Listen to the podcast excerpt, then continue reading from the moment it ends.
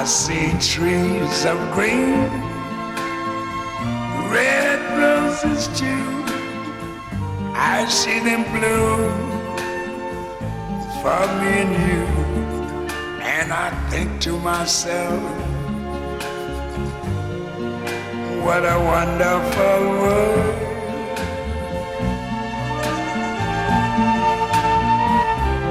I see skies of blue clouds of white, the bright, blessed day, the dark, sacred night. And I think to myself, what a wonderful world.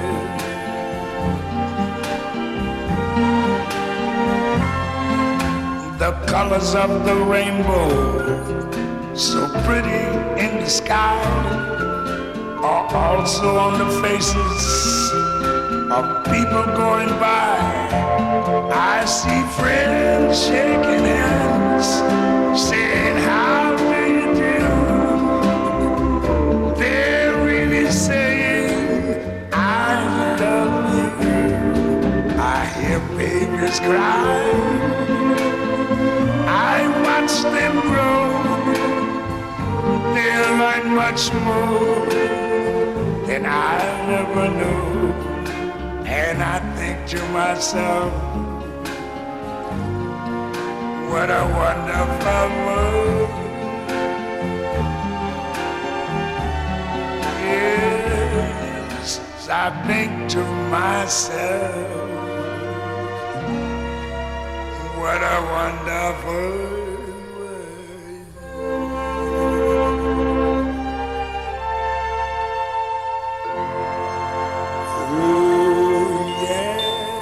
Bonjour à tous, vous êtes bien sur euh, Cause Commune, la voie des possibles, dans notre émission Les mondes rêvés de Georges.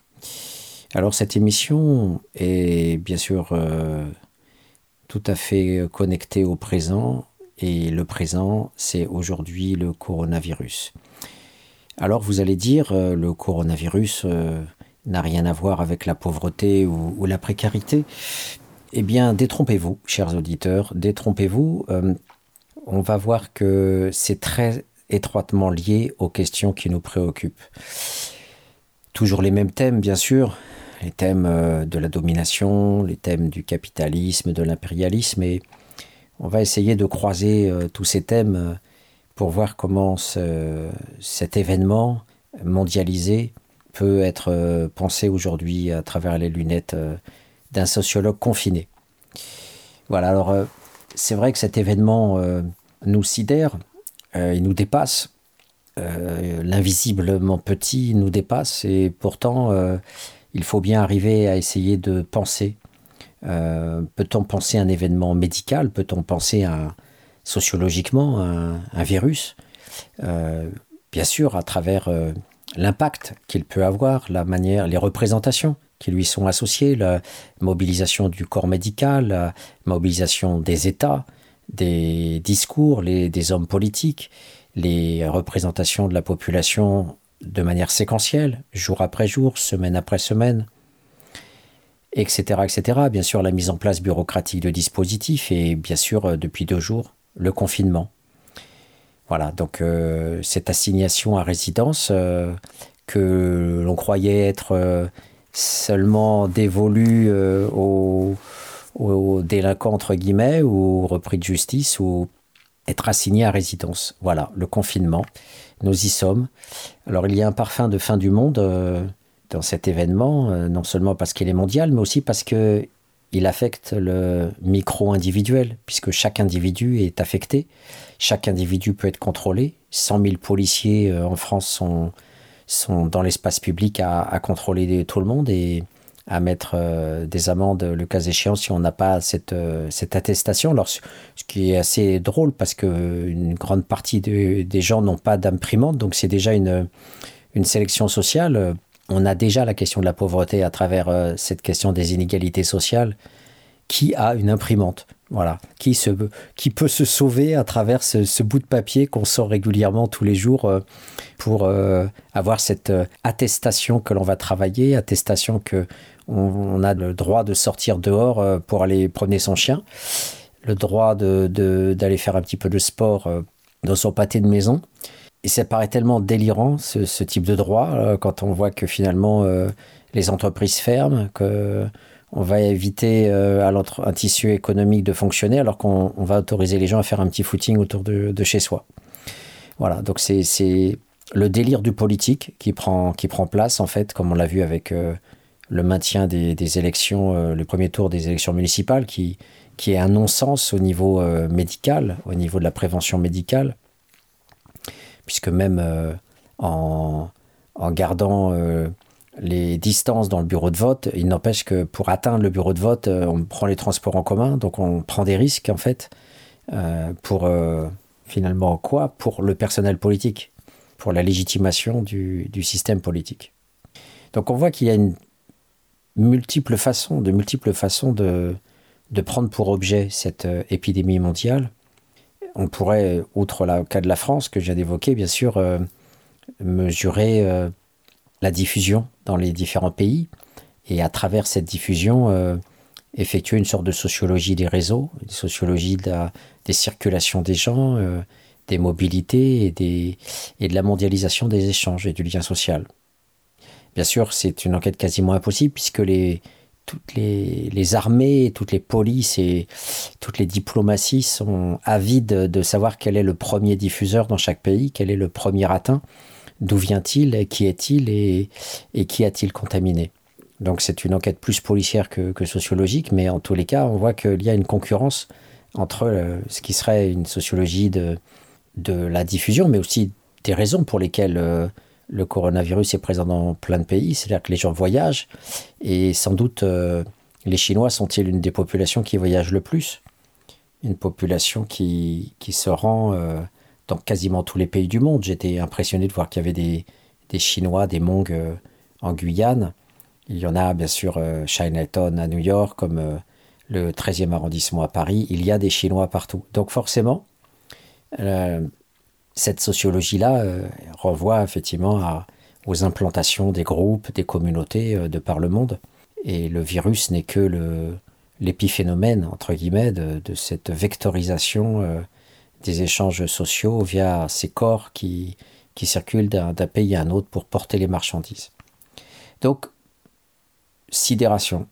Voilà, en quelques jours, on est passé de quelque chose qu'on regarde à la télé, on regarde les Chinois, on regarde, on regarde un peu ce qui se passe à l'étranger, euh, à la Proust, dirait-on, c'est-à-dire avec cette euh, succulence de croire que ce que l'on voit ne va jamais vous arriver. Et quand le sociologue réalise un petit peu qu'il est pris lui-même dans cette tourmente, on se demande est-ce que l'objet social qui est devant nous, cette sorte d'évidence, hein, est-elle un objet sociologique? L'objet social est-il un objet sociologique? On sait que non. L'objet social n'est jamais un objet sociologique. Ils se croisent, il y a des interférences, il y a des connexions, mais effectivement, l'objet sociologique est toujours construit. Construit par des théories, par des concepts, et donc euh, du coup, le sociologue vient toujours très très très loin après la bataille, puisque euh, il nous faudra sans doute beaucoup de temps pour euh, interroger les gens, reprendre toutes les informations, croiser les sources, etc. Et ce sera d'autant plus délicat que la sociologie du temps présent n'est pas possible. Il est impossible d'enquêter aujourd'hui, puisque si le sociologue sort dans la rue, il se prend une amende de 135 euros. Euh, qu'est-ce que le policier va-t-il faire si je sors dans la rue et que je lui dis que je mène une enquête sur le coronavirus? Euh, il peut me donner un coup de matraque en me disant que lui, il est le président de la République. Euh, il peut ne pas me donner le coup de matraque, mais me donner quand même l'amende en disant que c'est pas une raison euh, légitime pour sortir et que ça peut attendre, que les universités ont fermé de toutes les façons. Il le sait, les écoles ont fermé. Donc officiellement, je n'ai pas à travailler, je n'ai qu'à rester chez moi. Et pourquoi j'en profite pas, justement? Pourquoi je viens faire chier le flic à, faire son taf et à perdre son temps à, me contrôler? Donc je peux même passer à 375 euros si jamais il s'énerve. Donc en fait, la construction sociologique de cet événement est compliquée parce que, euh, en fait, le sociologue est essentiellement le produit d'un état de paix. Et là, on est en guerre, guerre sanitaire, comme a dit Macron à plusieurs reprises dans ses discours récemment. Et hum, c'est un cas intéressant parce que ça montre qu'effectivement, comme dans une guerre classique, euh, eh bien, il y a des endroits où il y a des moments où le sociologue ne peut pas aller. On ne peut pas étudier un conseil des ministres, on ne peut pas suivre des généraux euh, en train de préparer une offensive, on ne peut pas faire partie d'une délégation diplomatique en train de négocier une convention internationale. La plupart de ces espaces sont des espaces euh, secrets ou interdits. Donc là, l'enquête ethnographique n'est pas interdite, mais elle n'est pas secrète, mais elle est interdite. Voilà, par rapport à, cette disponibilité euh, du chercheur. Donc ça permet de, de, voir que le capital guerrier euh, est, toujours supérieur au capital culturel parce que, in fine, ce qui fait l'État, c'est la force. Et hum, Charles Tilly avait raison de dire que l'État, finalement, c'est une bande de guerriers qui a mis main basse sur euh, les premières communautés villageoises après la disparition de l'Empire romain. Il faut bien voir qu'à la base, l'État, c'est bien un rapport de force, bien, ce sont bien des hordes qui euh, se sont installées. Euh, voilà, les, les Visigoths, les, les, les Huns, les Francs, tout ce que vous voulez. Et donc euh, nous sommes le résultat de ces Ostrogoths. Nous sommes le résultat de, cette bande de pillards, de violeurs, de, de racketteurs qui se sont installés à un moment donné, qui ont mis des beaux habits, qui ont demandé à l'Église de sanctifier leur pouvoir et qui après ont, commencé à prélever les impôts. Voilà, prélèvement direct obligatoire. Donc le chercheur, euh, dans ce système-là, ne peut opposer que son capital culturel, qui est un capital délégué par l'État, Or, l'État, à la base, ce n'est pas lui. L'État, c'est le capital guerrier et le capital monétaire. Et Norbert Elias, dans la dynamique de l'Occident, a bien montré que l'État se construit par cette dialectique réciproque entre les guerres qui permettent de conquérir d'autres provinces et euh, la fiscalité qui permet de raqueter, de prélever les impôts et de raqueter les, gens euh, par des tribus pour les provinces soumises et puis par des impôts classiques, euh, la gabelle et d'autres, les taxes d'octroi, les barrières d'octroi, les péages de toutes sortes à l'entrée des villes, où le seigneur, le roi prélèvent toujours leur quota de, taxes. Donc voilà, le chercheur devient tout petit, il n'est pas celui, voilà, en situation de paix tout puissant. L'épidémie réduit finalement la science sociale à, n'être plus que quelque chose d'inutile, même si la science sociale peut être convoquée, on l'a vu pendant la guerre du Vietnam, il y a un très, bel ouvrage très important de Jean Coppens euh, sur euh, l'anthropologie et, l'impérialisme qui montre bien la manière dont les États-Unis ont mobilisé les chercheurs. Euh, alors bien sûr, pendant la, Deuxième Guerre mondiale, une partie de l'école de Francfort qui a émigré euh, aux États-Unis a été sollicité, Adorno, etc. et Horkheimer euh, ont participé à ce travail de propagande euh, avant que des tracts par milliers soient lâchés au-dessus de l'Allemagne. Voilà, des chercheurs ont, participé à ce travail idéologique, tentant de, comprendre l'allemand, la mentalité de l'allemand, puisqu'ils étaient allemands. Et c'est pour la raison pour laquelle ils ont été instrumentalisés par les États-Unis. Et donc, voilà, à certaines conditions, euh, y compris pendant la guerre du Vietnam, le chercheur participe de ce travail de légitimation, de, cette performance idéologique pour son État. Certains le font, d'autres ne le font pas. Là, en l'occurrence, personne n'a demandé au sociologue d'être présent. Le médecin est devenu la figure iconique du salut de l'humanité, du salut de la nation. Donc les hommes politiques se font tout petits euh, devant les, médecins, les célèbres en permanence. Et ce qui est intéressant, c'est que Macron, euh, comme Édouard Philippe, dans chacune de leurs décisions, se cache toujours derrière le conseil scientifique.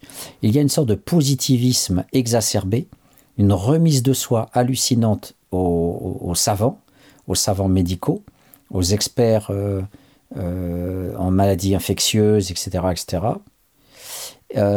et donc, on en vient, voilà à, devoir notre salut uniquement au corps médical, aux soignants, aux infirmières, aux aides-soignantes, aux médecins, qui euh, deviennent finalement pratiquement euh, à la une des journaux les seules personnes dont on parle.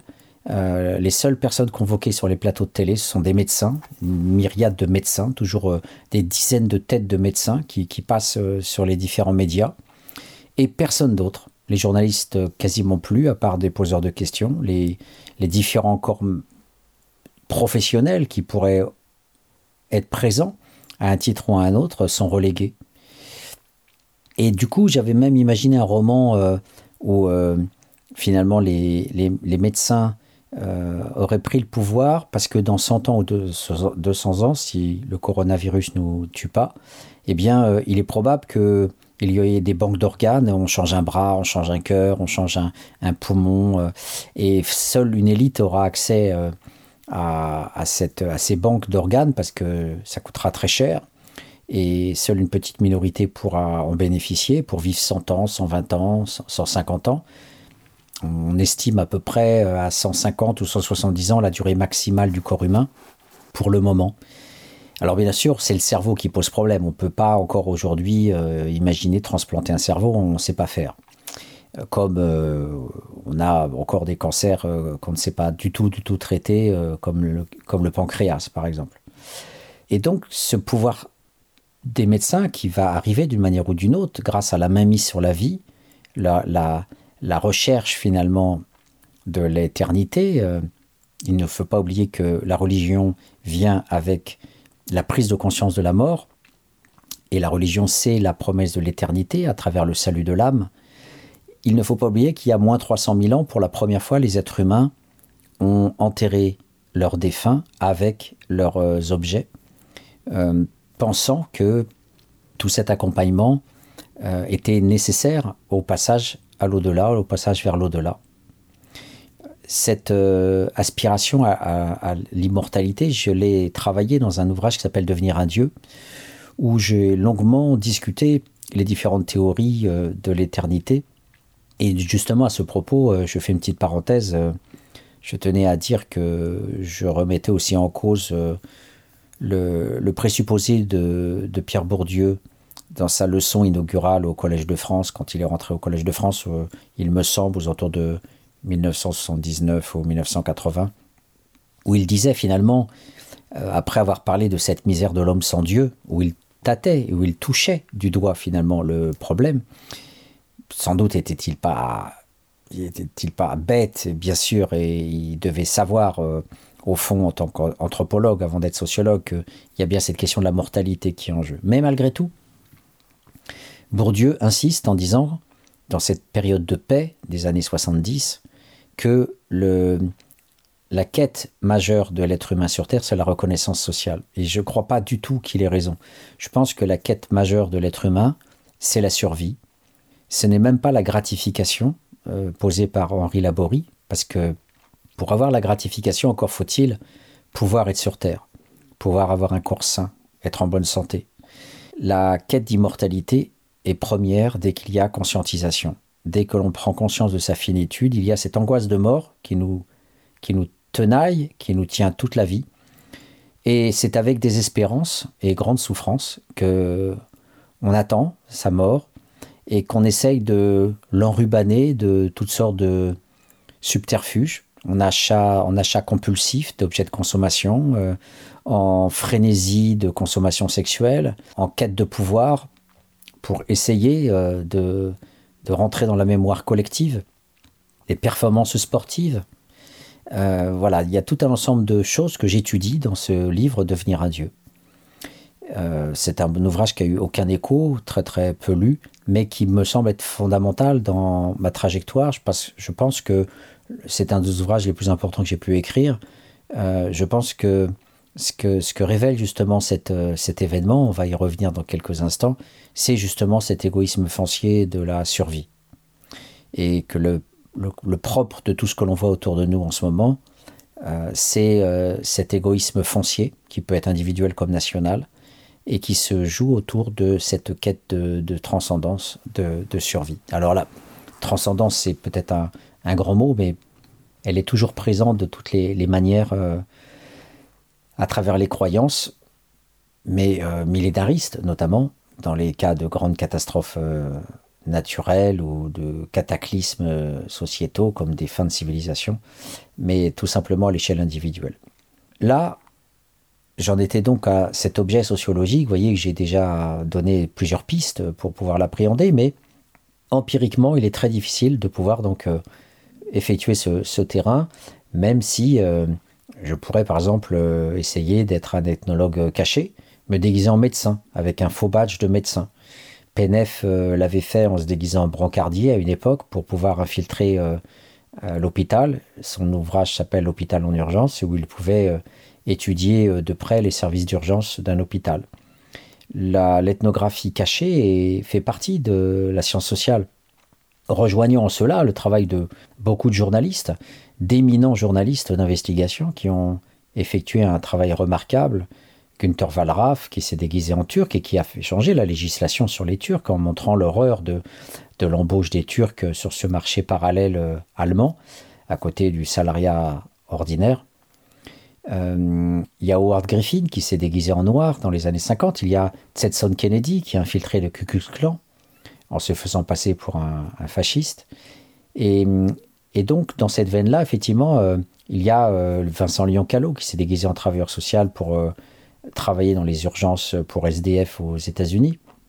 Voilà, il y a en tout cas cette tradition qui n'est pas tellement développée parce que c'est vrai qu'il y a euh, aussi euh, les gardes-barrières de l'anthropologie euh, auxquelles s'est affronté Philippe Bourgois, qui a d'ailleurs rédigé un article contre l'instance éthique d'anthropologie américaine qui lui recommandait d'avertir les autorités d'Amérique centrale, euh, au Salvador notamment. Donc euh, prévenez les généraux que je vais arriver pour étudier ceux qui luttent contre les généraux. en substance, ça revenait à un suicide ou à une mort programmée.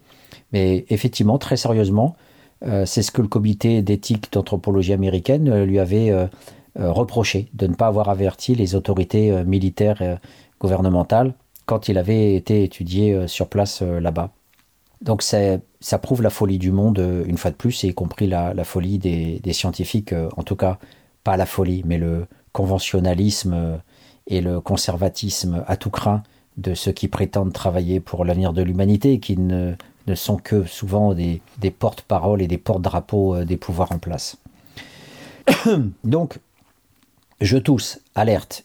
Tout le monde, entendant cette toux, me dirait attention, ne fréquentons pas Patrick Brunto, euh, il peut avoir le coronavirus. Vous voyez que là aussi c'est intéressant, c'est-à-dire que ce qui auparavant euh, aurait été un non-sens, un non-événement, devient aujourd'hui un signe, un indicateur euh, d'une très forte réactivité sociale, comme si tout événement lié au coronavirus, tout indicateur plus exactement du coronavirus, éveillait la conscience et suscitait la méfiance immédiate. Donc là, ça peut être la toux, ça peut être le port d'Amas, ça peut être la tête d'un Chinois. Combien de Chinois ont été regardés de travers, effectivement, depuis euh, l'arrivée de, ce virus? Donc nous voilà bien en peine de pouvoir effectuer une, recherche, notre pauvre capital culturel nous, nous, limitant dans les démarches, mais en tout cas l'anthropologie euh, cachée, l'ethnographie cachée, euh, sans doute avec une blouse blanche et un faux badge, je, pourrais me promener dans les hôpitaux et, je pourrais sans doute observer, en prenant les risques, parce que qui dit passage de la société de paix à la société de guerre, guerre physique avec des bombes ou guerre sanitaire avec des microbes ou des virus, signifie une prise de risque personnelle.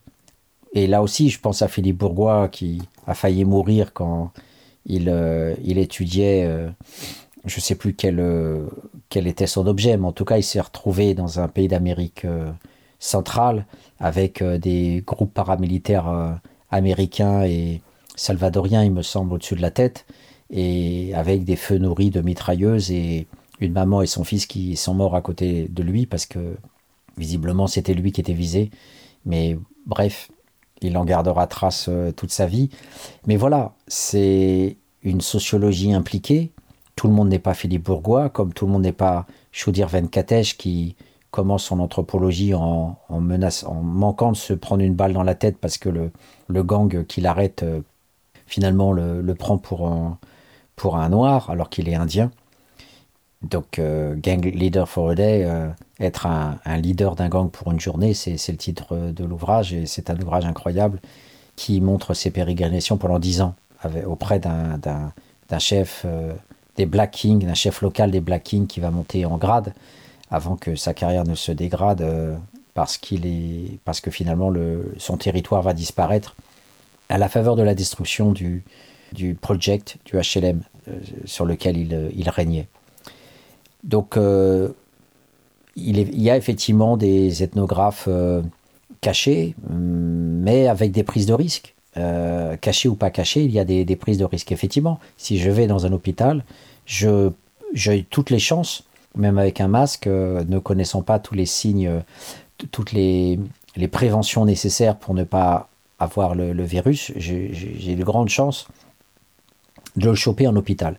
On sait déjà que quand ça se passe bien, on a les fameuses euh, maladies nosocomiales euh, qui, hein, pensons au fils de Pardieu qui a perdu sa jambe et qui après s'est plus ou moins suicidé. Il y en a des centaines comme ça qui meurent euh, en passant par, par l'hôpital.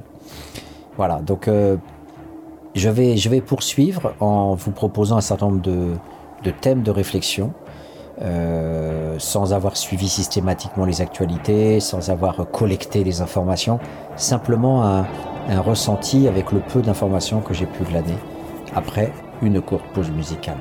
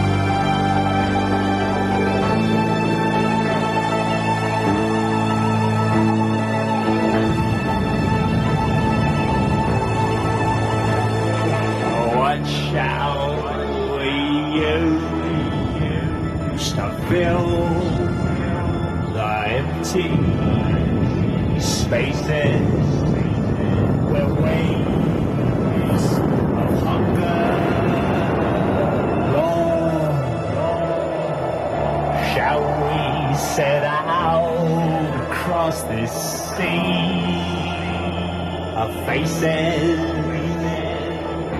in search of more and more applause.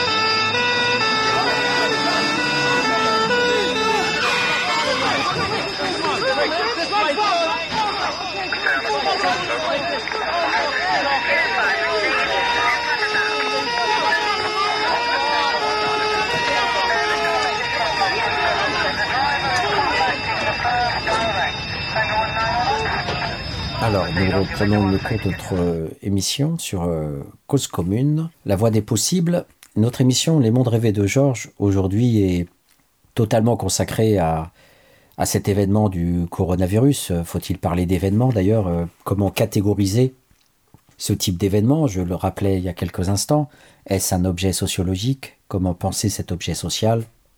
Quel mot utiliser pour définir cette pandémie? Alors évidemment, dans le, dans le registre journalistique et informatif, on a tout une, un ensemble de mots, de catégories qui, euh, qui peuvent nous aider à, penser ce, cette euh, guerre finalement, on pourrait l'appeler en reprenant le terme de, du président de la République.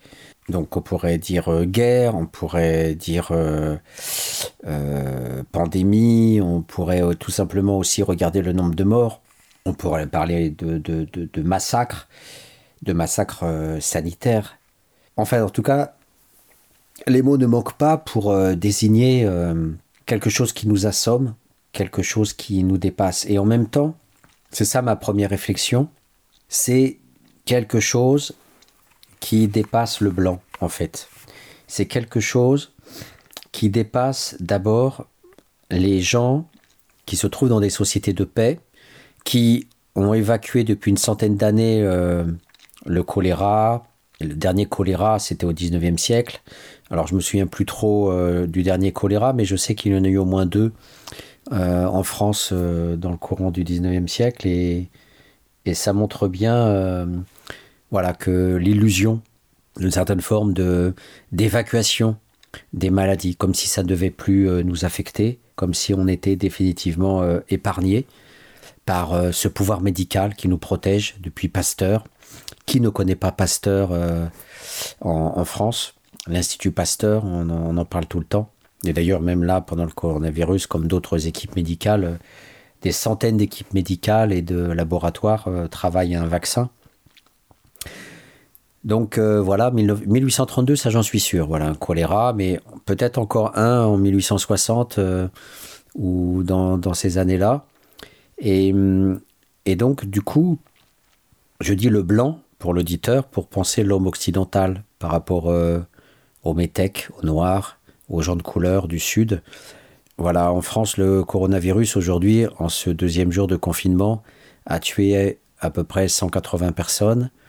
Une, presque 10 000 personnes sont contaminées et il y a à peu près euh, moins d'un millier de personnes en, réanimation. Euh, ce sont des chiffres qui, si on parle à l'échelle individuelle, font peur. Ce sont des chiffres qui nous terrorisent. Euh, euh, presque 500 morts en Italie aujourd'hui, en 24 heures. mais habituellement, ces chiffres, on les, on les lit, on ne les vit pas.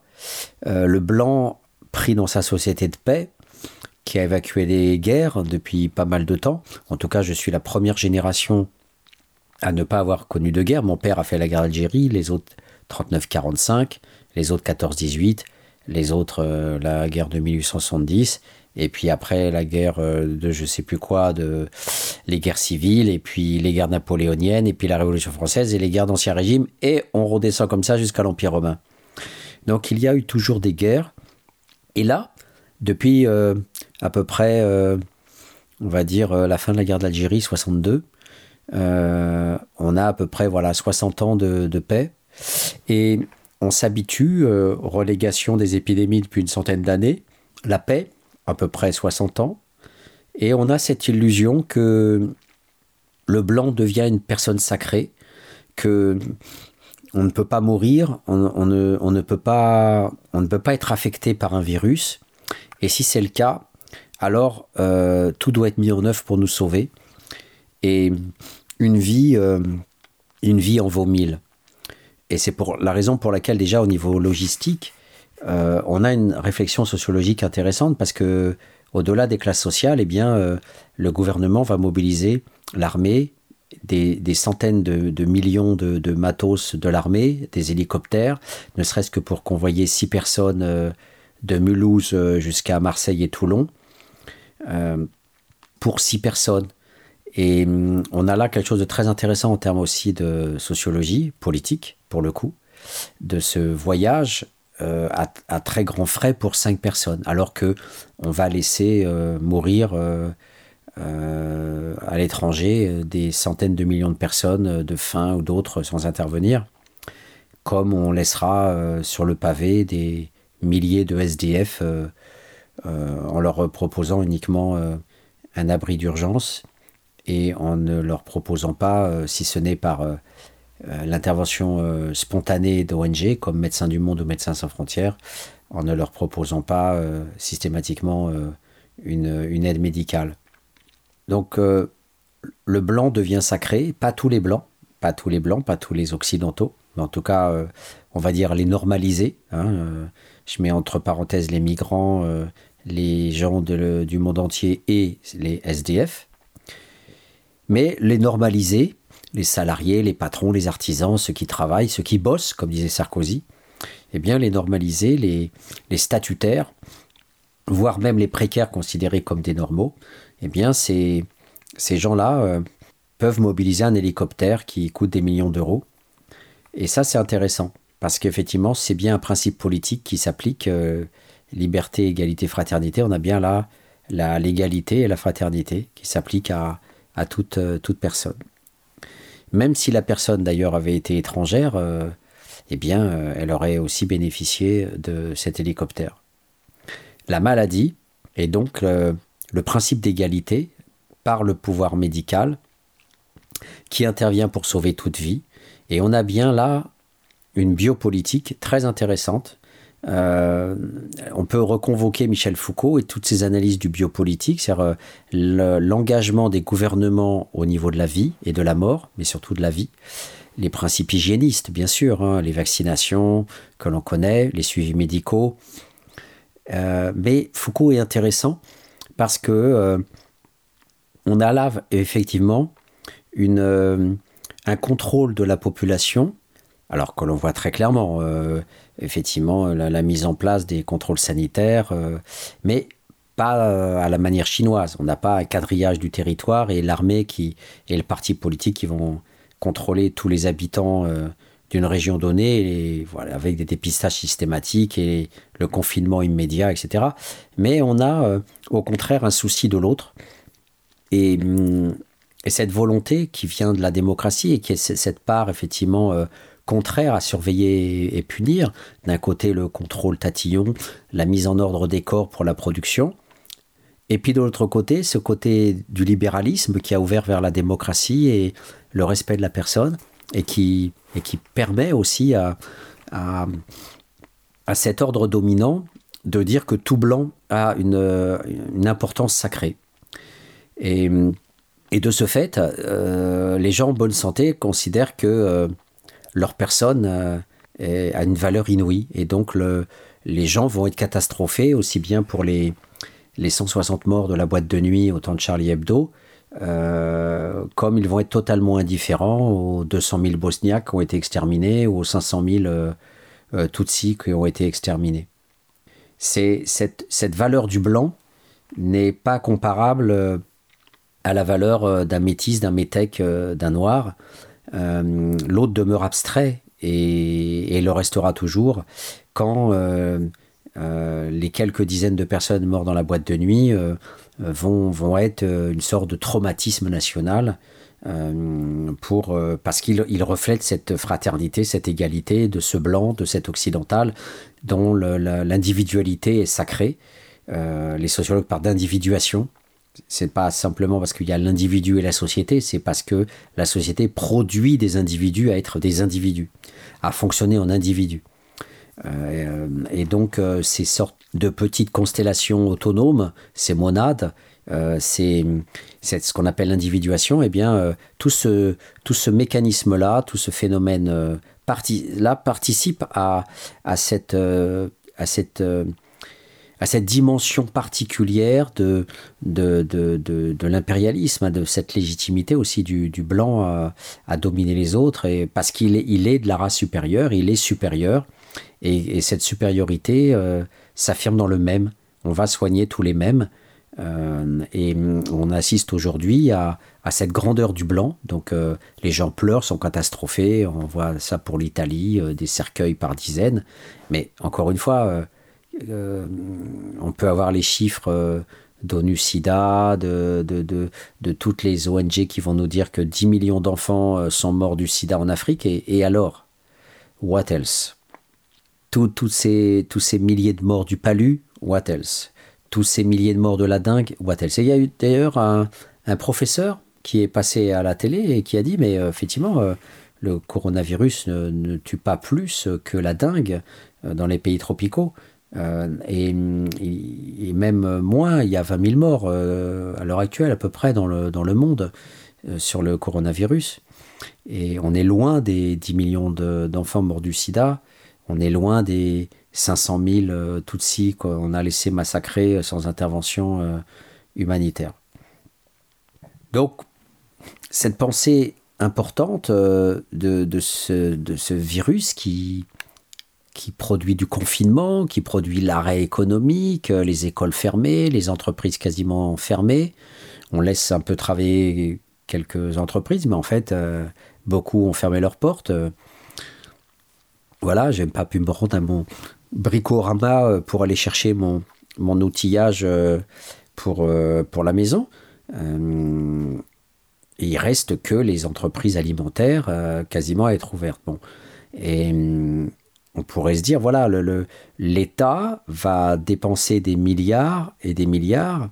Aujourd'hui, le chiffre qui est sorti, c'est 45 milliards. Ce sera peut-être plus. Il y a même un, fonds de garantie de 300 milliards qui a été proposé par, euh, Édouard Philippe et Maire. C'est dire que euh, euh, on est prêt à tout arrêter pour sauver quelques milliers de personnes, c'est-à-dire le français, le blanc, le citoyen, celui qui fait marcher la démocratie, mais celui plus largement qui est ce, cet être humain euh, dans le biopolitique qui a cette valeur fondamentale, sauver cette vie euh, qui nous est chère, et hum, sauver nos vieux notamment qui, qui, partent, et d'où cette, cette acclamation, cette exclamation et cette acclamation de, des gens euh, voilà, qui sont accourus sur les réseaux sociaux. on applaudit à 20h le corps soignant. Donc cette présence incontournable des soignants, euh, derrière laquelle euh, finalement se cache le pouvoir politique. C'est toujours au nom des professeurs et, des médecins que le pouvoir s'exprime. Eh bien, euh, c'est autour de ce, de ce soin, de ce, de ce travail de réhabilitation de, de la personne humaine abîmée, euh, que toute la population finalement se, solidarise et, fonctionne. Donc ça c'était un premier point très important, c'est le différentiel entre le blanc occidental, plus ou moins français ou européen, ce qu'on veut, ça peut être l'allemand, ça peut être l'italien, et le reste du monde. Voilà, le blanc meurt alors certes, ça touche tous les pays du monde aujourd'hui, ce, virus. Euh, mais j'y reviendrai, parce qu'on l'a laissé se développer. Ebola aussi aurait pu se répandre partout dans le monde, mais on a confiné les populations immédiatement, et je vais revenir sur ce, point, effectivement. L'extension même du virus renvoie au capitalisme et à l'impérialisme. Je vais, je vais revenir tout de suite. Mais le premier point sur lequel euh, je voulais commencer, c'était effectivement ce, cette, euh, le fait qu'on dramatise à outrance le coronavirus, là où des épidémies, euh, là où des massacres, des génocides ont eu lieu. et finalement, ça ne nous a pas empêché de continuer à acheter des voitures, à, regarder la télé, nos westerns, nos, polars, et, et, tout, et tout ça restera abstrait complètement. Mais là, quand ça nous affecte un petit peu, quelques morts, quelques dizaines, quelques centaines, eh bien, ça devient un cataclysme absolu. Notre, notre mort n'a pas la même valeur que la mort des autres. Et le biopolitique de Foucault, pour moi, résonne en, cela. C'est-à-dire euh, cette subjectivation euh, et cette transcendantalisation du corps occidental qui fait que la, mort, Louis-Vincent Thomas le, disait bien que la mort dans l'Occident a été totalement refoulée euh, par rapport au reste du monde, où c'est une mort euh, avec laquelle on vit, on, vit avec les défunts, on n'a plus cette présence quotidienne de, la mort, et pas simplement parce que la mort euh, est toujours là avec les enfants qui meurent en bas âge, et, le, fait que l'espérance de vie soit beaucoup plus faible qu'en Occident, et donc du coup, on voit rarement ses grands-parents dans le Sud. Donc cette subjectivation focalienne est très importante. Le biopolitique, c'est effectivement le premier point. Voilà, c'est cette pensée-là très importante. Euh, le coronavirus affecte avant tout, euh, pour le moment, en tout cas dans l'esprit des gens, peut-être que c'est déjà très très répandu en Afrique, mais en tout cas on s'en fout, parce que c'est l'Europe qui, est atteinte et qui retient toutes les attentions. Et, c'est bien là la question aussi de, de l'impérialisme euh, et non pas du capitalisme, parce qu'on est prêt à sacrifier le capitalisme pour la grandeur de, de, cette population, euh, c'est la même, euh, le même raisonnement qui permet de penser que c'est Christophe Colomb, le blanc, qui a découvert les Amériques, là où des milliers d'Arawaks vivaient depuis 3000 ans. Les Arawaks étaient les Indiens de, la Caraïbe.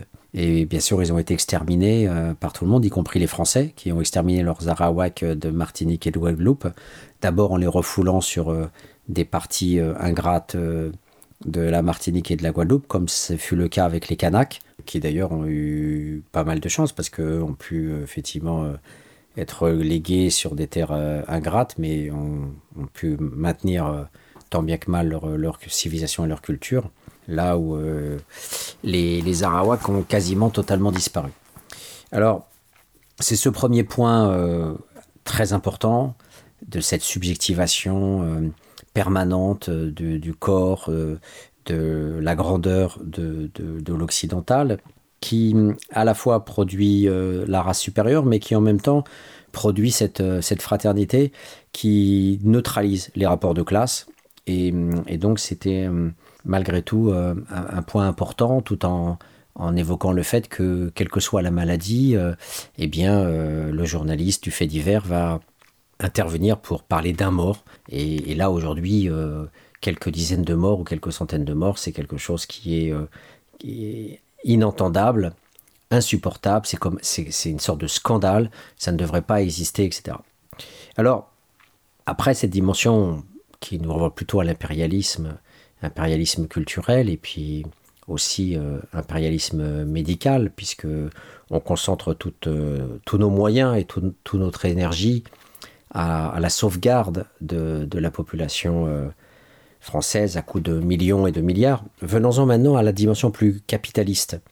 Euh, il s'avère que dès les, la première fois que j'ai écouté la, télé euh, concernant cette affaire, c'était le jour où on signalait des retours de Chinois venant de Wuhan qui arrivaient à l'aéroport de Charles de Gaulle et qui n'étaient pas filtrés.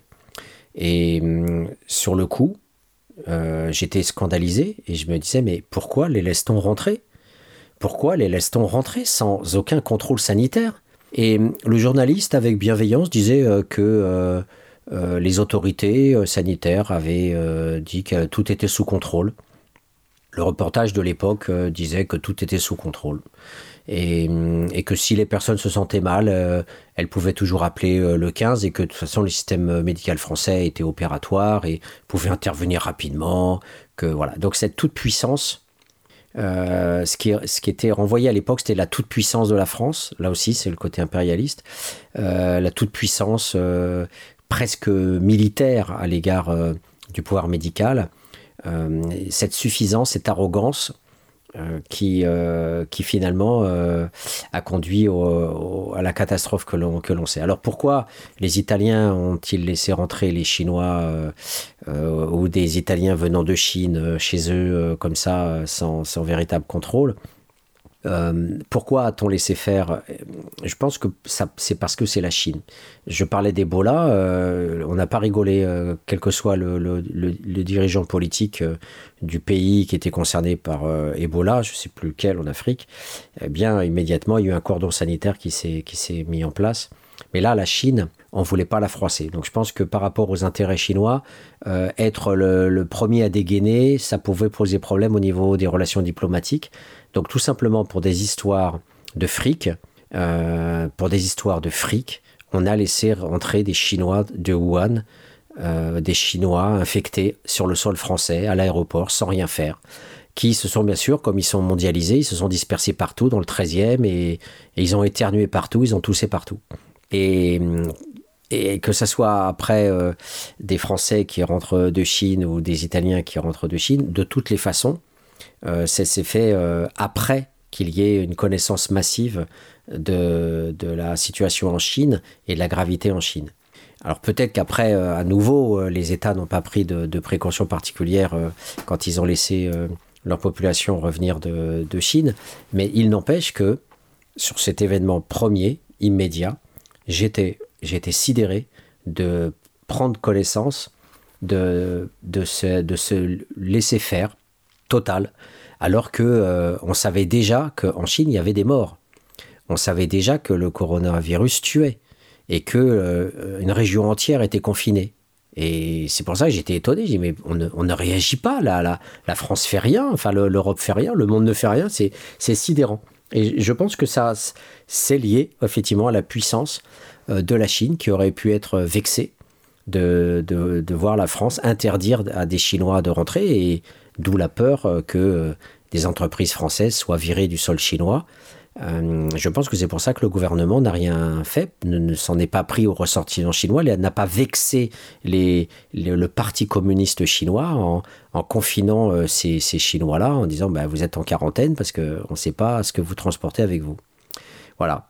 Faut-il parler aussi d'inertie bureaucratique comme la ministre de la Santé l'a dit avec le scandale, même si elle est revenue sur ses propos en s'excusant euh, je ne pense pas que ce soit une question d'incapacité, d'incompétence, euh, des choses comme ça. Je pense que l'argument premier, c'est celui effectivement de, des intérêts économiques et des susceptibilités politiques qui sont euh, afférentes. comme on a des gros enjeux économiques, il faut surtout pas froisser le pouvoir politique totalitaire qui contrôle l'économie chinoise. Il y aura bien sûr des, des, chronologies à retrouver pour voir jour après jour, euh, bien sûr, des dizaines de bouquins vont sortir euh, après, si euh, on s'en sort, pour donner à voir précisément ce qu'on savait, ce qu'on ne savait pas, à quel moment. c'est exactement la même histoire que pour le génocide des Juifs. Est-ce que c'était déjà su dès les années 30 ou entre, entre, guillemets, on appelle ça la démarche intentionnaliste, c'est-à-dire que Hitler voulait déjà l'extermination des Juifs dès sa prise de pouvoir et, hum, ou bien est-ce que c'est dans le mécanisme même de la guerre et dans l'emballement de la guerre que le génocide a finalement été programmé. Et bien là, on, saura aussi euh, historiquement retrouver les séquences et voir si euh, il y avait euh, des informations capitales qui étaient connues et qui n'ont pas été mobilisées en décision politique, ou bien est-ce que c'est simplement devant la montée en puissance des morts que la décision politique finalement est venue euh, non pas la montée en puissance des morts en Chine, puisqu'on a bien vu que ça, n'opérait pas, mais la montée en puissance des morts en Italie. Comme si c'était moins dangereux euh, d'assister à la mort en direct euh, en Chine que de la voir en Italie. Donc c'est, c'est là où le, politique est aussi puéril, naïf et finalement pétri de, de, bêtises et d'incompétences, parce qu'effectivement, on pourra retrouver sans doute à travers cette séquentialisation euh, tout le poids finalement des interdépendances euh, économiques, politiques, euh, diplomatiques, militaires, etc., qui lient ces, économies politiques fragiles, qui sont complexes, et, où les hommes politiques sont souvent des hommes de paille, qui, sont là juste à même pas tenir le gouvernail, mais à, à, prendre l'embrun sur le, pont du bateau.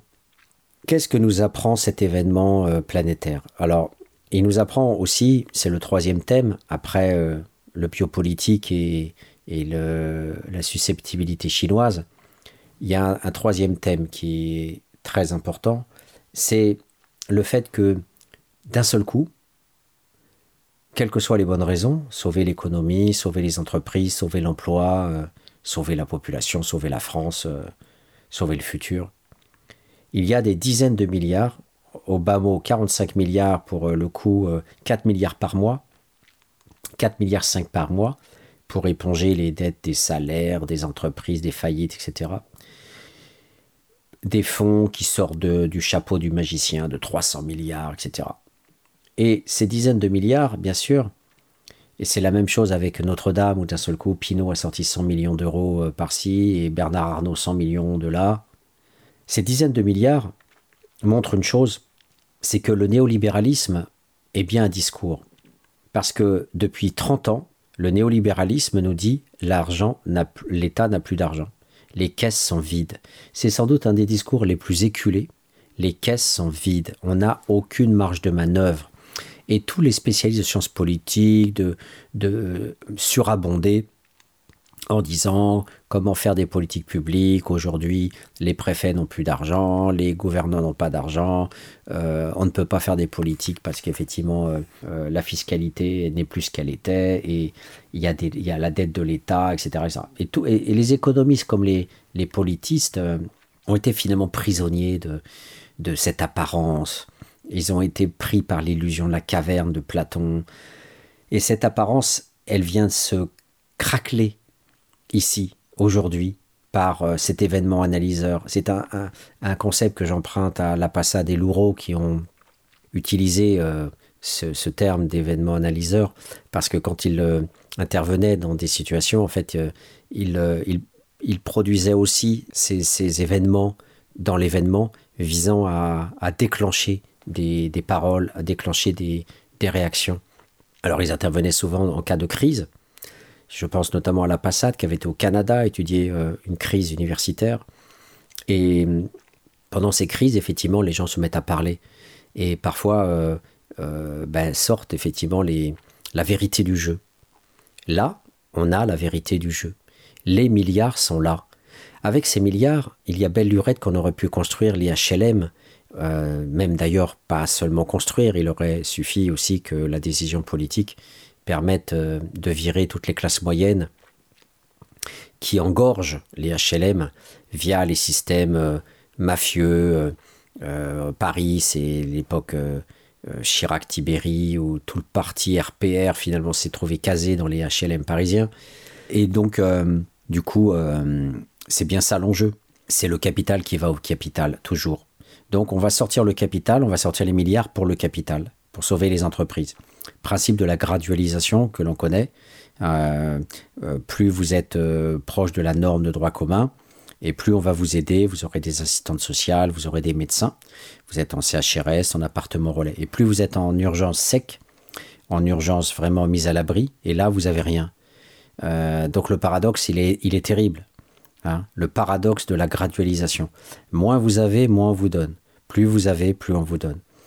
Et, là, de manière criante, on voit que l'État va donner des milliards pour maintenir le système à flot. L'intérêt là des dominants, c'est de faire en sorte que l'économie française ne s'effondre pas, euh, qu'il n'y ait pas une, récession terrible avec euh, des faillites en cascade et, finalement un tissu industriel et économique qui se fragilise tellement que ça, serait la puissance française euh, elle-même qui en viendrait à, disparaître dans les limbes. Donc face à, cette menace, les dominants prennent peur et, en fait ils luttent pour eux-mêmes. Les, élites en fait vont lutter d'abord pour elles-mêmes. Elles, luttent pour les entreprises, mais en fait elles luttent pour le maintien de la grandeur et de la puissance française, euh, parce que c'est avec les impôts et les taxes de cette puissance et de cette grandeur française que les salaires mirobolants de nos députés et de nos gouvernants peuvent euh, exister. Donc en fait, euh, l'élite se trouve à la canopée, si on peut dire, hein, au sommet de l'arbre, mais les, troncs et les branches qui permettent de tenir les petites brindilles du haut, eh bien c'est le tissu industriel et économique à partir duquel on fait la TVA et les prélèvements. Et c'est bien, c'est bien ça qui est sauvé à travers les milliards. C'est pas que de la population. Alors, on voit là aussi les contradictions, en tout cas entre les gens qui sont atteints du coronavirus, qui peuvent être un sans-abri, qui peuvent être un étranger, qui peuvent être un Français, ils seront un même. Ils seront dans la fraternité parce qu'ils sont pris par le corps médical, ils sont pris par l'institution médicale, et c'est l'institution médicale qui, euh, dans un espace relativement libre, choisit aussi comment fonctionner. L'homme politique ne va pas rentrer dans l'hôpital. Donc il y a une sorte de champ, comme dirait Bourdieu, un espace réservé un espace clos et relativement autonome, à l'intérieur duquel les médecins vont définir aussi un certain nombre de, règles. Et cette règle-là, c'est effectivement toute personne doit rester en vie dans la mesure du possible, puisqu'il y a des choix. On l'a vu en Italie, euh, les médecins ont fait des choix quant aux, personnes à, sauver. Ce qui n'est pas encore le cas en France, puisqu'on peut euh, transférer des personnes dans d'autres hôpitaux. Toutes les places ne sont pas saturées. Euh, en France, loin de là. Mais comme l'Italie est un État faible, une myriade en fait de, cités, les fameuses cités anciennes, Venise, Rome, etc. Et l'État italien ne date que de la fin du 19e siècle et c'est un État faible et donc l'État du Nord, la Lombardie, bien que riche, euh, ne va pas déplacer ses populations malades euh, dans d'autres régions italiennes parce que tout simplement, euh, on peut dire que l'Italie est faite de plein de petites Italies et que le, mécanisme d'unification nationale n'est pas aussi fort que celui qui existe en France. Donc en France, il n'y a pas de solidarité régionale. C'est carrément l'État qui décide de transplanter euh, la personne où elle veut, euh, quel que soit l'endroit. Euh, donc on, on, a décidé que Mulhouse, ça serait Marseille-Toulon, ça aurait pu être sur Bordeaux ou Toulouse. la région n'a pas à décider. En Italie, si. On sait bien que la Ligue du Nord en Italie voulait la, sécession et, et qu'il y a toujours eu ce débat en Italie du Nord de vouloir euh, se séparer du reste de l'Italie du Sud euh, parce qu'il y a une très forte coupure euh, historique à tout point de vue au niveau des mentalités, des modes de vie, etc. Donc n'oublions pas que dans ce débat, il est question effectivement d'un seul coup d'un chapeau de magicien avec cette donnée brute, massive, incontournable, qui, qui est que tout le discours néolibéral a été un discours d'impuissance un discours de casse des services publics légitimé par le fait qu'il n'y a plus plus d'argent et que donc euh, bah, du coup il fallait faire des économies. Alors depuis euh, que le néolibéralisme au niveau international, avec ce qu'on appelait les ajustements structurels, ont demandé à tous les États pauvres du monde de liquider leur infrastructure publique et de, de, de, de privatiser cette infrastructure. Donc du coup ce qui a fait les, les affaires de toutes les multinationales mondiales qui se sont emparés, bien sûr, des, de l'eau, de l'électricité, de, de toutes les fonctions euh, euh, régaliennes qui pouvaient, qui pouvaient se manifester. Eh bien, à côté de cet ajustement structurel, il y a dans l'espace des Blancs, des Occidentaux, euh, ce principe qu'on appelle le néolibéralisme et qui a pour fonction essentielle de tout privatiser. Et de dire qu'il il faut privatiser parce que de toute façon, l'État coûte trop cher, il n'y a pas d'argent et que les hôpitaux ça coûte trop cher, l'école ça coûte trop cher, euh, tout coûte trop cher. Euh, voilà, donc euh, du coup, bah, aujourd'hui on est bien content de voir des, des hôpitaux et des soignants. C'est peut-être pour ça que Macron a sorti son discours sur on ne regardera plus jamais le monde de la même façon quand la crise sera passée. J'espère qu'il prend en considération bien sûr les hôpitaux et le, les services de soins qu'il voulait bien sûr décapiter puisque ça fait un an, plus d'un an, qu'il y a des grèves et, des luttes dans les hôpitaux et pas un seul centime n'a été donné. Derrière les effets d'annonce de Buzyn et des autres, c'était toujours euh, finalement euh, des suppressions de lits qui permettaient de, faire croire que c'était de l'argent qui était donné, mais il n'y a jamais eu véritablement de, de, budget augmenté des hôpitaux. C'était la troisième idée euh, qui me semblait très très importante parce que finalement c'est toute l'idéologie du néolibéralisme, on le voit, euh, qui est une idéologie molle, euh, parce que derrière on voit bien qu'il y a des décisions politiques et quelque part le coronavirus fonctionne comme le New Deal. Hein. Roosevelt a investi des milliards dans des chantiers nationaux et publics pour faire travailler les chômeurs après la crise de 29. Et eh bien là on, on a un État qui d'un seul coup euh, se réveille et, sort du chapeau euh, ces milliards. Donc c'est une donnée hallucinante euh, à bien regarder. C'est absolument hallucinant de voir avec quelle facilité on peut débloquer des milliards et des milliards, pas 2 milliards, 45 milliards, sans doute plus de 100 milliards. Voilà, c'est quelque chose qui remet tout sur le tapis, qui remet tout en, en cause du point de vue des, de, ce discours euh, d'économie politique néolibérale qui, qui fait finalement les, les pages du monde diplomatique depuis des lustres, à tel point qu'on lit plus le monde diplomatique, puisque c'est toujours les mêmes papiers, toujours les mêmes refrains qui, qui ressortent. Mais c'est bien ce discours tenace qui vole en éclats. On voit bien que là, tous les chercheurs tombent souvent dans le panneau, sauf la sociologie critique, puisque le fric, il existe, et ben Bravo Besancenot, bravo les Trotskis, bravo tout le monde. Le fric, il existe, il est là, on peut le mobiliser, les banques peuvent être sollicitées. Euh, c'est un troisième point qui, euh, m'interpellait quand euh, on voit ce qui se passe sous nos yeux. Le quatrième point, c'est la barbarie. C'est tellement désespérant d'évoquer ce thème. On aimerait ne pas l'évoquer, mais ça fait des années que je pense écrire un, article euh, sur euh, les Australopithèques sont parmi nous.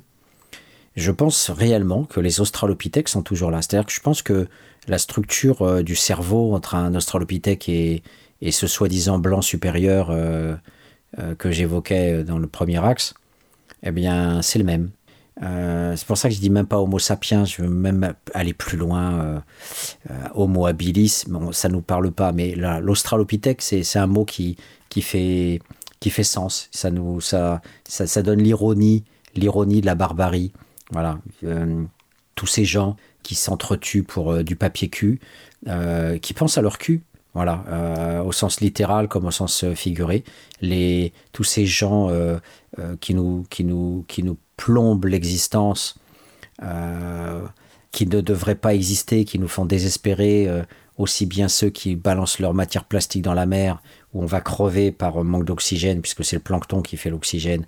On va crever avec tous ceux qui, Bolsonaro et la mafia brésilienne, qui, qui nous balancent, qui nous plombent, qui nous tuent les Indiens et qui nous tuent l'Amazonie. C'est les autres 20% qui font l'oxygène. L'espèce humaine va crever de toutes les façons, il y a des grandes chances. Mais au-delà de, ça, on a les beaufs, voilà, les australopithèques. Et j'avais l'idée de faire un papier euh, à partir de la, de la vision des routes, des voitures et des comportements des hommes dans leur voiture. Quand vous prenez votre voiture, vous avez rarement la possibilité d'échapper pendant une journée entière à un doigt d'honneur, à des appels de phare ou des klaxons, à des hurlements, des menaces de mort, à un mec qui vous demande de se garer pour vous casser la gueule. La barbarie la barbarie est là, avec. Euh, il manque juste les bottes en cuir, comme euh, le, voulait le mettre en scène euh, Victor Schlendorf dans son très beau film. je me souviens plus du titre, mais on voyait effectivement ce, gros beauf allemand qui violait d'ailleurs sa domestique et qui, qui a l'impression d'être l'homme nouveau quand il, il endosse sa paire de bottes en cuir et se rend à, la fête des, des SA, puisqu'à l'époque, il y avait encore les SA et les SS. Hitler n'avait pas encore euh, décapité les, les SA euh, par, euh, par sa SS. Et là, on, a, on a ce beauf, ces beaufs, hommes et femmes, qui, qui, se jettent dans les supermarchés pour, pour dévaliser les, les, denrées alimentaires. Et donc, du coup, moi, je suis passé hier au supermarché, j'ai fait la queue comme tout le monde, à un mètre de distance comme tout le monde. Et là, j'ai vu qu'effectivement, les, les rayons sont vides et, que les gouvernements ont beau dire euh, vous inquiétez pas, les trucs sont remplis jusqu'au mois de juillet, bah, en attendant, euh, j'ai pas de pâtes. Voilà, et donc faudra manger autre chose. Donc j'ai pu acheter euh, des coulis de tomates, mais il n'y a pas la matière première qui va avec. Donc voilà, c'est comportement de survie, comportement de survie pour ma gueule, comportement de survie pour ma famille, euh, instinct grégaire. Euh, et donc, c'est là où la sociologie euh, aussi a, beaucoup de mal.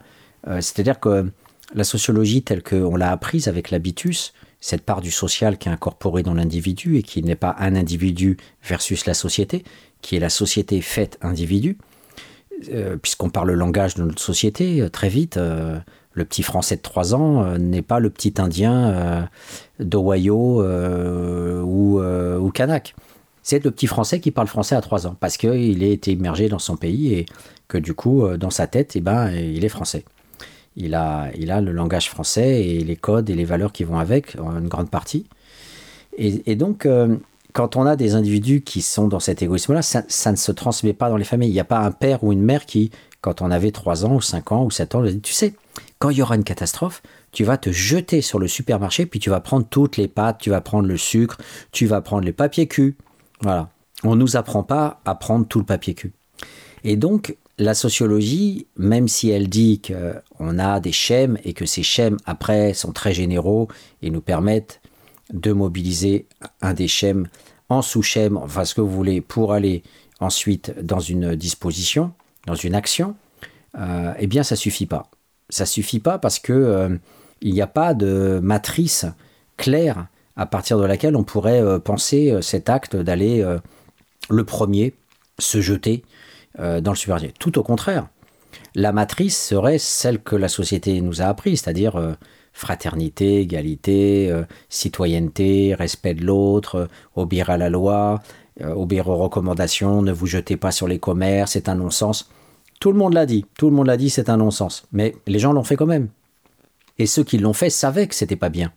Donc il y avait vraiment une, euh, une intention euh, déviante de gens qui ne le sont pas, qui ne sont pas du tout déviants, euh, parce que pour eux c'était la survie, parce qu'ils ont peur, parce qu'ils veulent absolument, ils croient que c'est la fin du monde, ils croient qu'il va plus y avoir de société, de monde, ils ont peut-être vu Mad Max 3, en tout cas ils sont pris dans leur délire et euh, ce sont eux qui se jettent effectivement les premiers dans, dans cette folie, euh, dans cette barbarie de l'égoïsme, euh, de la survie, pour ma gueule, rien que pour ma gueule et toujours pour ma gueule.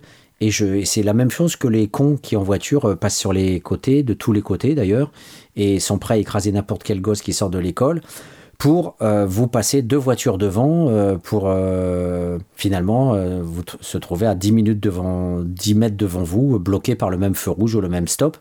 Mais le type il aura quand même avancé 10 mètres supplémentaires. Et c'est la même chose quand il y a des bouchons. Et sur l'autoroute on voit des voitures qui incessamment passent d'une file à une autre à gauche à droite à droite à gauche pour essayer de, grappiller quelques mètres. Voilà cette réalité là elle est constante elle est profonde. Et je pense que elle est à la mesure de l'humanité, c'est-à-dire une humanité qui doit disparaître, je pense, sincèrement. Donc euh, peut-être que la fin du monde, euh, dans la vision eschatologique de la Bible ou, de, ou du Coran, euh, va, se réaliser. Mais en tous les cas, ces gens-là méritent les premiers la vengeance de Dieu. Voilà. Et, si elle existait, ben je, je, serais le premier à, à prier pour que ces gens-là aillent en enfer. Le quatrième, euh, la quatrième euh, idée, donc, c'était celle de la, de la barbarie. Et je finirai par euh, cette cinquième idée qui fait partie du, du non-dit total. C'est-à-dire que le brouillage médiatique est tellement puissant que personne ne voit l'autre barbarie qui est devant, notre, devant nos yeux. C'est quoi le brouillage? Le brouillage, c'est le fait que les médias disent que on est beau, on est grand et que euh, on est euh, généreux, euh, que on, est une civilisation avec des médecins qui aident, des dirigeants politiques qui nous soignent que hum, toutes nos forces nationales sont mobilisées pour euh, la défense de la population. Bref, euh, qu'on fait tout en fait pour nous et que bah, pour le reste, euh, bah, on regarde. Donc on regarde le reste du monde. Comme on regardait ce qui se passait en Chine. Et puis pour le reste, on fait ce qu'il y a à faire en France. Alors, chers auditeurs, euh, vous trouvez mon propos sibyllin, parce que je le laisse venir tout doucement, parce que je vois que vous ne comprenez pas, et ça me, voilà, ça me conforte dans l'idée que ça va être difficile à, ça va être difficile à saisir si jamais je ne donne pas l'information de manière claire. Quel est ce non-dit? Quelle est ce, cette barbarie encore qui se cache derrière euh, pourtant ces élans de fraternité euh, qu'on ne cesse de... On loue nos soignants, on, dit mais regardez tous ces médecins qui dorment plus, euh, euh, regardez un peu comment tous ces hommes politiques s'agitent, l'union sacrée, l'union nationale. On est, voilà.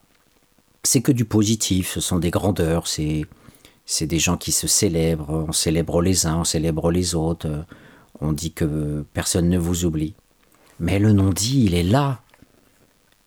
Le non-dit, il est énorme. Il est aveuglant.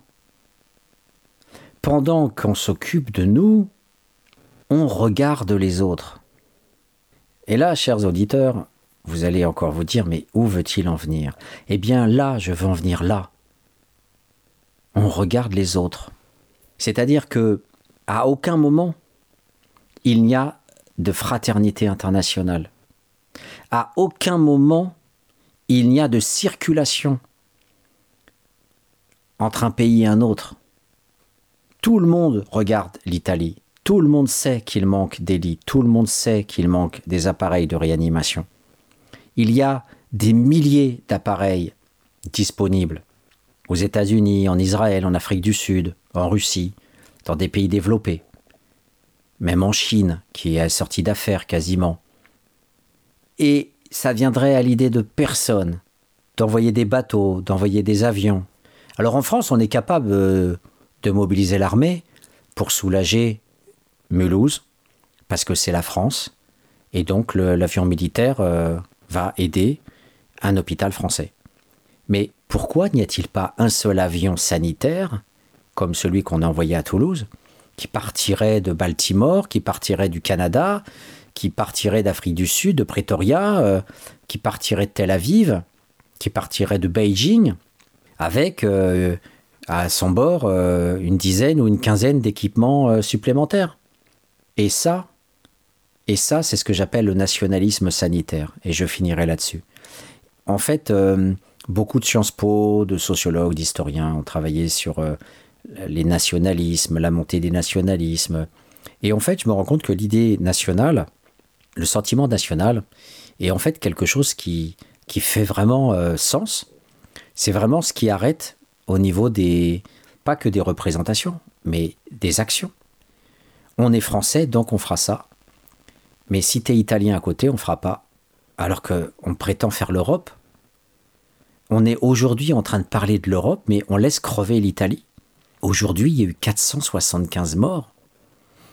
Personne n'a pensé envoyer du matos médical d'un pays qui en a encore un petit peu, quitte à le récupérer après.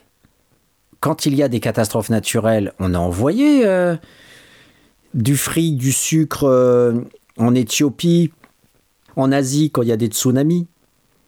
Même les ONG, à un moment donné, ont dit stop, vous nous donnez trop d'argent. On pourrait faire appel à Litchi, à des collectes nationales, pour lever des fonds rapidement et acheter du matos, dans une logique libérale, euh, acheter le matos aux entreprises pour le filer aux Italiens. Pourquoi cet élan de solidarité, ces milliards euh, qui ont été donnés en Asie après le tsunami, et là rien pour les Italiens? C'est cette question que je ne vois jamais apparaître dans aucune question à la télé, dans aucune question à la radio. Et j'écoute assez souvent la radio puisque je suis confiné depuis deux jours et je fais des travaux à la maison en laissant BFM ou CNews en permanence ouvert chez moi. Et ce sont des radios, comme euh, même euh, France 2, qui très fréquemment euh, font remonter l'information des entre guillemets citoyens. Ce sont des questions qui sont après posées à des médecins, des questions qui sont posées à toutes sortes d'intervenants. Pas une seule fois, pas une seule fois, des gens, des responsables, quels qu'ils soient, n'ont parlé de cette nécessaire solidarité internationale ne serait-ce que en termes de solidarité européenne, tout simplement, qui reste quand même un, égoïsme local, puisque ou régional, au regard euh, du monde. Et c'est sur euh, cette seconde barbarie que je vais cesser euh, cette émission consacrée au coronavirus, une émission qui est pas gaie déjà avec cette saloperie de virus, mais qui n'est pas gaie non plus quand on voit les réactions des gens, quand on voit les réactions du public. Et finalement, c'est vrai, les seuls pour le moment qui, luttent euh, d'arrache-pied euh, euh, avec tous les problèmes afférents de garde d'enfants, de, de fatigue, etc., ce sont effectivement les personnels soignants. Nous nous retrouvons tous euh, obsolètes dans cette sorte d'inutilité foncière euh, de quelqu'un qui ne voit pas le mal, puisque c'est invisible et qu'on n'a pas les instruments pour aller le choper ou tout au moins pour aller euh, tant bien que mal le neutraliser un petit peu.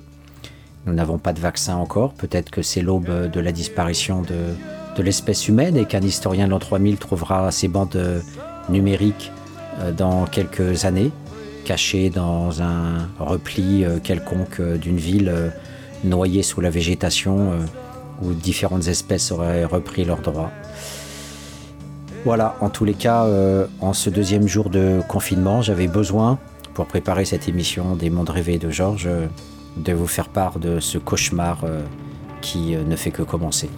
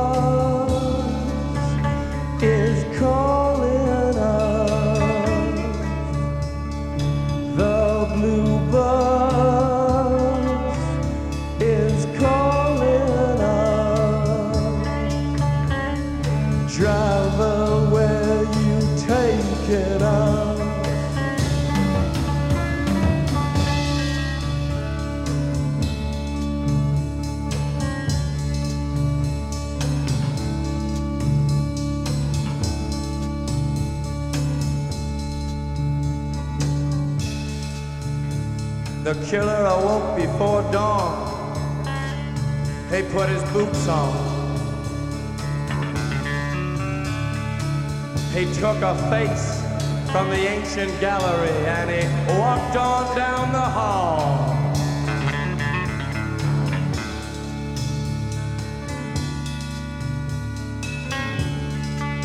He went into the room where his sister lived and then he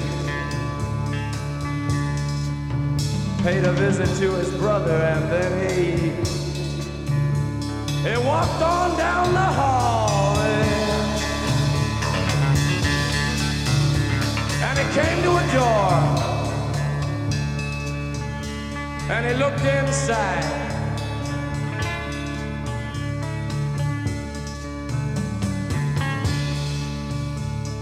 Father, yes, son, I want to kill you.